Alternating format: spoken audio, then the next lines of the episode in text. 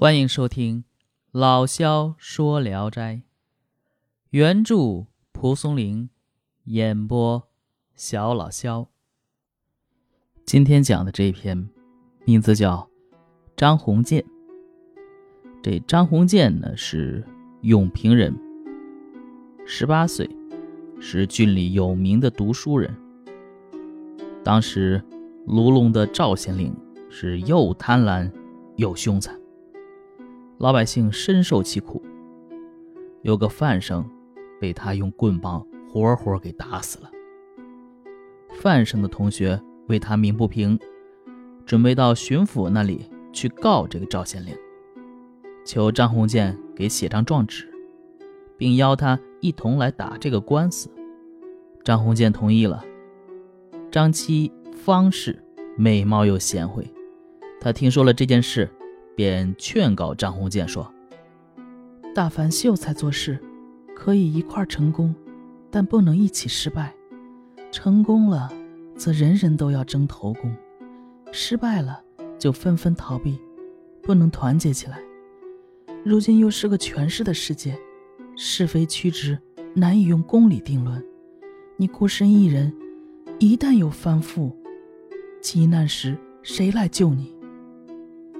张鸿渐信服他的话，感到后悔，于是婉言谢绝了各位书生，只是给他们写了状子的草稿。书生们告上去，巡抚审讯了一回，判断不出谁是谁非。赵县令拿了一大笔钱贿赂了审案的长官，给这些书生判了个结党的罪名，把他们都给抓了起来，又追查写状子的人。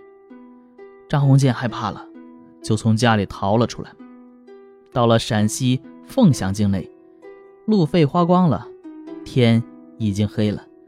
他在旷野里走来走去，不知道去哪里好。突然看见前面有一个小村子，便赶快跑了过去。有个老太太正出来关门，看见张鸿渐，问他想干什么。张鸿渐把事情告诉了他。老太太说：“啊，这留你吃饭住宿都是小事，只是家里没有男人，不便留你呀。”张鸿渐说：“我也不敢有什么奢望，只求允许我在门里头借宿一宿，能够躲避虎狼，也就足够了。”老太太听了这话，才让他进来，关了门。给了他一个草垫子，嘱咐道：“我可怜你无处可去，私自留你住在这里。天亮前呢，你就得赶快离开，否则恐怕我家小姐听说了要怪罪我。”老太太走了，张无忌就靠着这墙壁啊打盹儿。忽然一阵灯笼光闪过，只见。老太太引着一位女郎出来，张鸿渐急忙躲到暗处，偷偷看去。女郎是一位二十岁左右的美人。这女郎走到门口，看见草垫子，问老太太是怎么回事。老太太如实回答了。女郎生气地说：“一家子都是柔弱女子，怎么能收留来历不明的男人？”随即问：“那人去哪儿了？”张鸿渐害怕了，出来跪伏在台阶下。女郎仔细盘问了他的籍贯姓名，脸色稍稍缓和了，说：“幸亏是知书识礼的人，留下也没关系。可是这老奴竟然不来告诉我一声，这样随随便便，哪里是招待君子的礼节？”于是叫老太太引客人进屋，不一会儿。便摆上了精美洁净的酒食，饭后又拿出了绣花棉被铺好床。张鸿渐心中十分感激，于是私下打听女郎的姓氏。老太太说：“我家姓施，老爷太太都去世了，只剩下三个女儿。刚才见到的呀，是大小姐顺华。”老太太。说完就走了。张鸿渐看见桌上有部《南华经注》，就拿来放在枕头上，趴在床上翻阅呢。忽然，顺华推门进来了。张鸿渐放下书，慌忙找鞋帽，准备要迎接。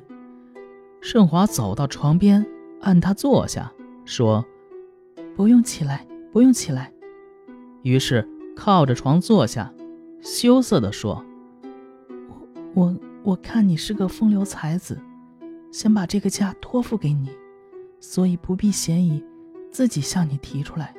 你不会因此看不起我，拒绝我吧？”张鸿渐惊慌的不知说什么好，只是说：“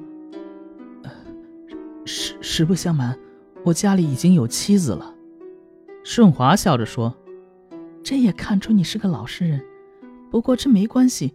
既然你不嫌弃我，明天我就请媒人来。说完呢，就要走，但张鸿渐探起身拉住了他，他也没推辞，就留了下来。第二天天不亮，顺华就起来了，送给张鸿渐一些银子，说：“你拿去做游玩的费用吧。到了晚上，你要晚点来，免得被别人看见。”张鸿渐按照他的吩咐，每天早出晚归，就这样过了半年。一天呢，这张鸿渐回来的有点早，到了那个地方，村庄房屋全都没了，他十分惊异，正徘徊不定时，听到老太太说：“怎么回来的这么早啊？”一转眼间，这院落就出来了，和往常一样，而自己呢？已经在屋子中了，于是他更加惊异。顺华从里间走出来，笑着说：“你怀疑我了吧？实话对你说，我是狐仙，与你有前世的姻缘。如果你一定要见怪，那么我们马上分手吧。”张鸿渐呢，贪恋人家的美貌，也就安心的留了下来。晚上，张鸿渐对顺华说：“你既然是仙人。”这千里路程也能一口气走到的吧？我离开家已经三年了，一直惦念我的妻子和孩子。你，你能带我回家一趟吗？顺华呢，听了这话就好像不太高兴，说：“从夫妻之情来说，我自信对你一往情深。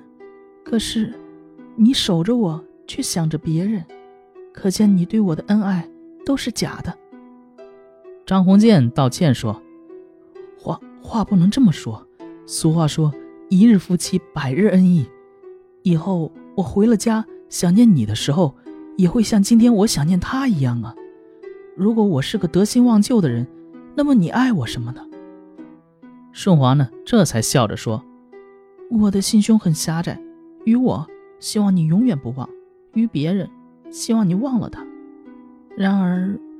你想暂时回家一趟，这有什么难的？你的家就在眼前呢。